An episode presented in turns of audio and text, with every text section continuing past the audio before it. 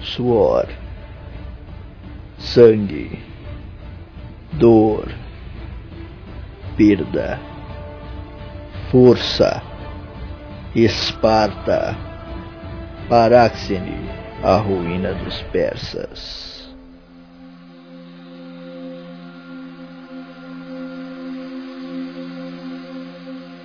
Nessa etapa de minha vida, éramos praticamente homens. A segunda fase do Agogê passava como nuvens esbranquiçadas em um céu azulado, rápida e discreta, e os braços da maturidade nos alcançavam. Agora tínhamos direito a usar sandálias e recebíamos uma túnica poída, suja como um chiqueiro. Éramos apresentados ao Melasomos, a refeição típica de Esparta. Cletarco me dizia que fora Hércules quem havia preparado o prato pela primeira vez. Por isso, a refeição era forte e rústica, grosseira e viril. O melasomos era a sopa negra dos espartanos, composta por pedaços enormes de carne de porco, vinagre e sal, água e sangue suíno em abundância. Toda vez que eu comia a refeição, sentia os rios correrem em minhas veias, e por sob meus pés trepidava o solo da Lacônia. Certa vez um viajante chegou à nossa cidade imponente, e faminto implorou por alguma refeição que lhe devolvesse as energias. Os esparcíatas responderam que a refeição perfeita para ele estava sendo preparada depois da primeira bocada na sopa, o homem implorava pelo fim da refeição. Ele saiu de Esparta dizendo que entendia o motivo pelo qual os espartanos não temiam a morte, pois só assim eles se livrariam de provar a iguaria uma vez mais. Fraco, jamais poderia viver em Esparta, pois em Esparta não há lugar para pieguice tanto era assim que minhas feridas nem bem se curaram e eu já retornava à rotina do agoguê. Por comporem uma maioria esmagadora de cidadãos em Esparta, os ilotas, a classe mais baixa da polis, despertavam uma urgência nos esparcíatas, a necessidade de controlar a superpopulação de escravos. Eram nessas ocasiões que os festivais ilotas aconteciam. Os jovens em Agogê eram instruídos e preparados para o início das atividades. Eles deveriam percorrer a cidade, movendo-se em segredo, silenciosos como as sombras e mortais como a ponta de uma lança. Cada um deveria matar ao menos dois ilotas, sem ajuda e em total discrição. Caso fossem flagrados no ato, seriam punidos com o bastão e o açoite, além de perderem a túnica poída e as sandálias. Se o jovem fosse morto pelo ilota que ele tentasse matar, o escravo ganhava dois dias de folga dos trabalhos manuais, e era agradecido pelo Estado por ter removido um elo fraco da falange espartana. Leônidas e eu nos encontramos com os rapazes antes de sairmos da Catálima e decidimos elaborar estratégias de ataque para que nada desse errado e ninguém saísse no prejuízo, perdendo sandálias ou túnicas. Então saímos naquele dia, ao lado de nossos irmãos, como formigas saindo de um formigueiro. Adentramos a cidade e nos espalhamos pelas ruas. No entanto, em instantes, nem os pássaros lá no alto podiam nos ver. Éramos como os espíritos do templo de Lanfásmenos. E assim percorremos a cidade naquele dia. Ora, a vítima era um ilota atarefado, que passava ao lado de um poço carregando fardos ou jarros, e era surpreendido por um de nossos irmãos de Agogê, saído do próprio poço, Ora eram ilotas em meio às plantações, que desapareciam no trigo alto como se sugados pelo próprio solo da Grécia. Foi em uma das forjas que eu me deparei com os dois ilotas que matei. Um deles espalhava o carvão na fogueira central, e o outro malhava uma chapa de cobre com força. Investi contra o segundo e tomei o malho. Golpeei-lhe a têmpora direita e ele virou os olhos de imediato. Morto. Quando o segundo se virou, golpeei sua garganta. O metal esmigalhou os ossos de sua goela e rasgou a carne do pescoço. Tamanha fora a pressão aplicada na região.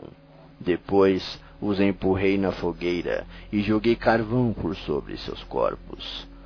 Nossa tarefa fora cumprida. Centenas de ilotas pereceram naquele dia, e nenhum jovem foi pego, pois em Esparta se cumpre a lei, e a lei em Esparta é maior que a própria vida, fosse essa vida de um ilota ou de um espartano.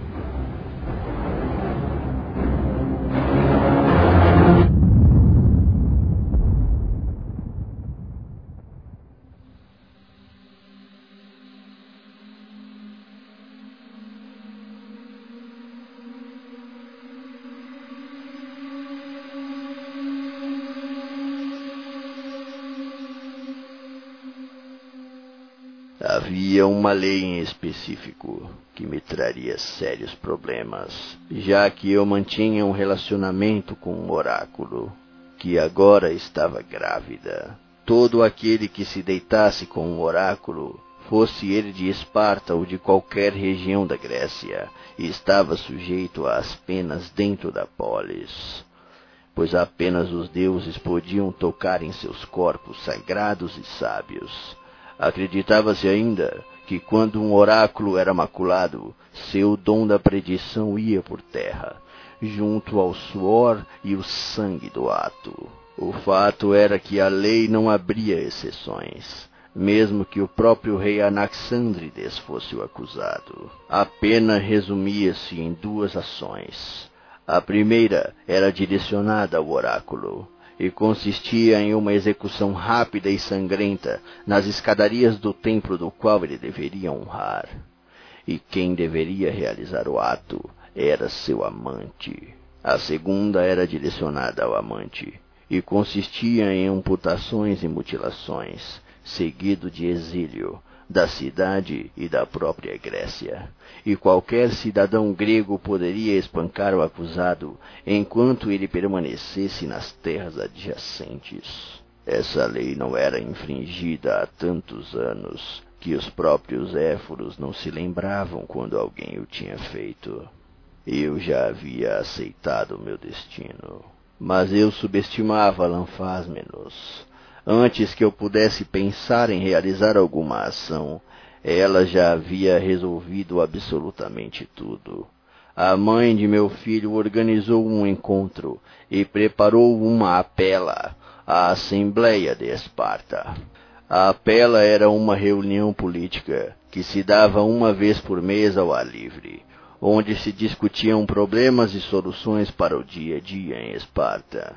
Mas naquela ocasião, a reunião mensal já havia sido realizada. Lanfasme nos convocara a todos com caráter de urgência. Ali, frente aos cidadãos de Esparta, os reis da polis, e quem mais pudesse ouvir por entre as brechas das casas, ela disse que havia tido um sonho terrível. Alegou que precisaria se ausentar da cidade por período superior a oito meses ou Artemis arruinaria toda a caça da Grécia por gerações. Continuou seu teatro e afirmou que durante o tempo que ficasse fora da cidade, ninguém poderia entrar no templo, ou ela própria morreria na floresta, assassinada pelos espíritos selvagens. De sua boca ainda saíram palavras sobre o seu retorno, que traria boas colheitas e glória para Esparta. Toda a cidade ficou temerosa. O respeito que os espartanos tinham pelos deuses transpassava os escudos e partia as lanças. Ninguém ousou argumentar. E assim, a pedido dela própria, eu, Paráxene, fui designado a levá-la até a floresta, arrumar-lhe algum lugar seguro para descansar e retornar para a cidade de imediato. A conduzi para fora de Esparta, e quando não mais víamos as muralhas, Eu a beijei, me ajoelhei e lhe toquei a barriga, da forma mais delicada que pude. Embaixo dos galhos das coníferas eu lhe fiz uma promessa, de que lhe daria todo o sustento e cuidado enquanto ela não estivesse na cidade, não importa o que acontecesse. Naquele momento, eu lhe entregava todo o meu amor, em completa plenitude e ela defecaria sobre ele quando eu menos esperasse.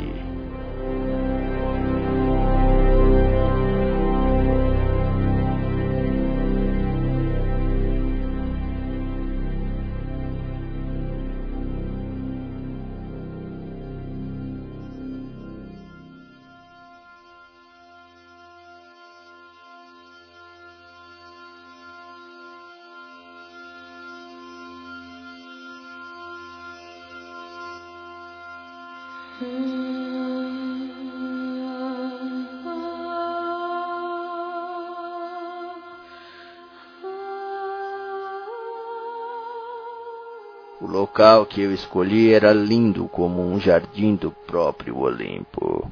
A grama ali crescia sem pressa, suave e densa como minha capa de urso. As borboletas vigiavam o lugar dançando a melodia tocada pelas ninfas, delicada demais para ouvidos espartanos.